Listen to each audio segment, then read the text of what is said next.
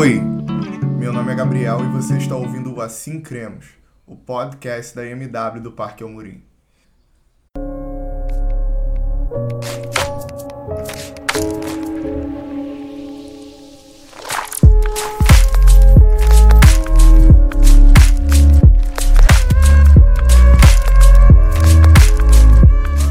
Nesse segundo episódio do Assim Cremos, nós queremos falar sobre heresias. As heresias são falsos ensinamentos que têm por objetivo deturparem a verdade. Nas palavras do teólogo brasileiro Luiz Saião, a heresia é uma compreensão gravemente equivocada sobre um tema central da fé. É quando alguém propaga ensinamentos errados sobre Deus, sobre o Espírito Santo, sobre Cristo e a sua obra. Quando alguém propaga ensinamentos errados sobre a Bíblia, sobre a salvação ou sobre qualquer tema que seja muito caro à fé cristã. No tempo da igreja primitiva, algumas heresias cristológicas surgiram, que é o caso do arianismo e o apolinarismo, que eram falsos ensinamentos que tentavam deturpar Jesus e a sua obra, tentando separar o povo de conhecer o evangelho. No tempo dos pais da igreja e dos reformadores, algumas outras heresias surgiram, que é o caso do maniqueísmo e o pelagianismo nos dias atuais nós acabamos lidando com algumas heresias mais humanistas, como a teologia da prosperidade ou o culto ao eu, o culto do ego, que diz que nós podemos, que nós conseguimos, que nós somos o centro que nada pode nos parar. As heresias podem acontecer por três motivos. Elas podem acontecer primeiro por ignorância. Na passagem de Atos, o próprio Deus manda Filipe até o eunuco para que ele pudesse explicar aquele homem as escrituras, porque pela ignorância ele não seria capaz de discernir a verdade. O segundo motivo é quando o homem tenta a luz do próprio ventre interpretar as escrituras. E a Bíblia diz que o homem natural é incapaz de discernir as coisas espirituais. O terceiro motivo pelo qual as heresias acontecem é quando nós tentamos flexibilizar o discurso do evangelho. E o próprio apóstolo Paulo, na segunda carta ao Timóteo, no capítulo 3, versículo 12, diz que de fato todos nós que desejamos viver piedosamente em Cristo Jesus seremos perseguidos.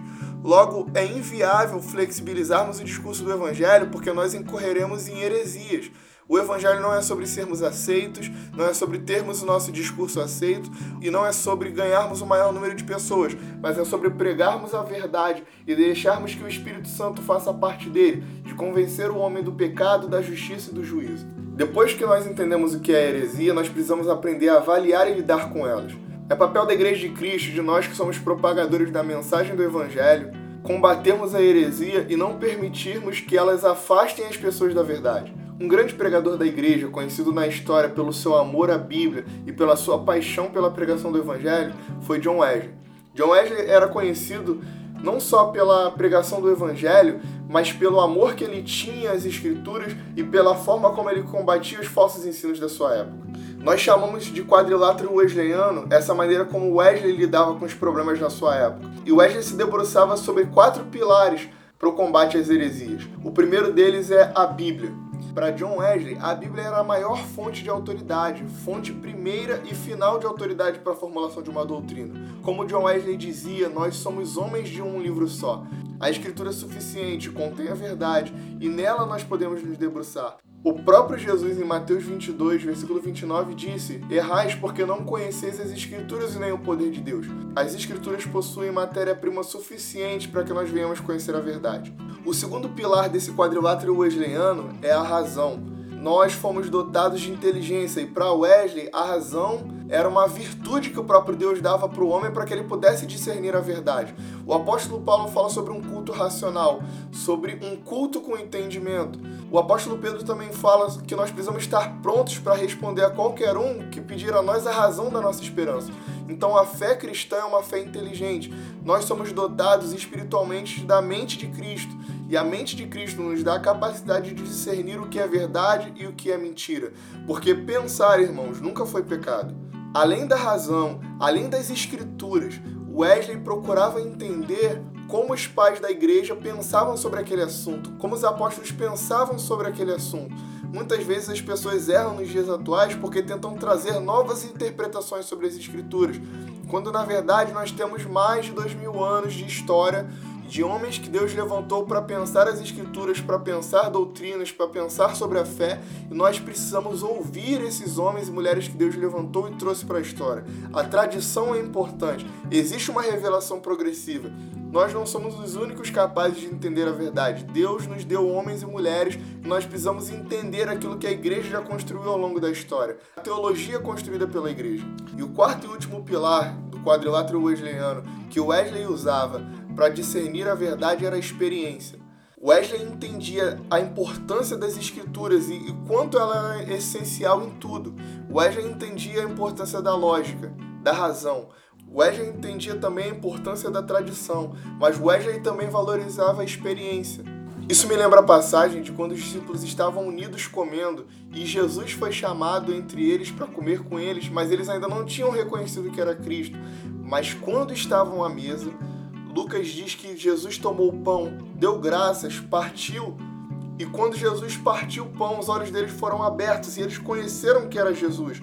Porque a experiência deu a eles o conhecimento, e o conhecimento é a intimidade, e a intimidade é a verdade.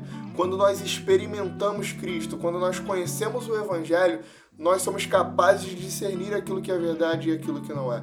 Próprio John Wesley sentiu seu coração estranhamente aquecido quando leu o comentário de Lutero sobre o livro de Romanos. A experiência pode ser fundamental para nós discernirmos o que é a verdade e o que não é a verdade. Depois de avaliar e lidar com as heresias, talvez você esteja se perguntando como nós podemos combater esses falsos ensinos e os enganadores da fé. O apóstolo Paulo vai nos ajudar na segunda carta que ele escreve a Timóteo, trazendo três princípios fundamentais para que nós possamos combater os falsos ensinos e os falsos mestres.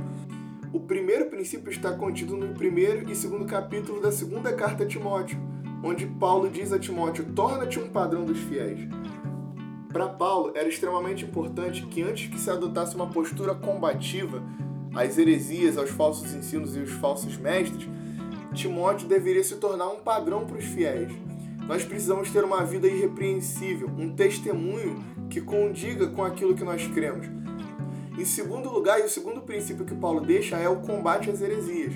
Os próximos capítulos 3 e 4 de Timóteo vão falar sobre o quão é importante de fato combatermos esses falsos ensinos. E o terceiro princípio que Paulo deixa para Timóteo é pregue o evangelho.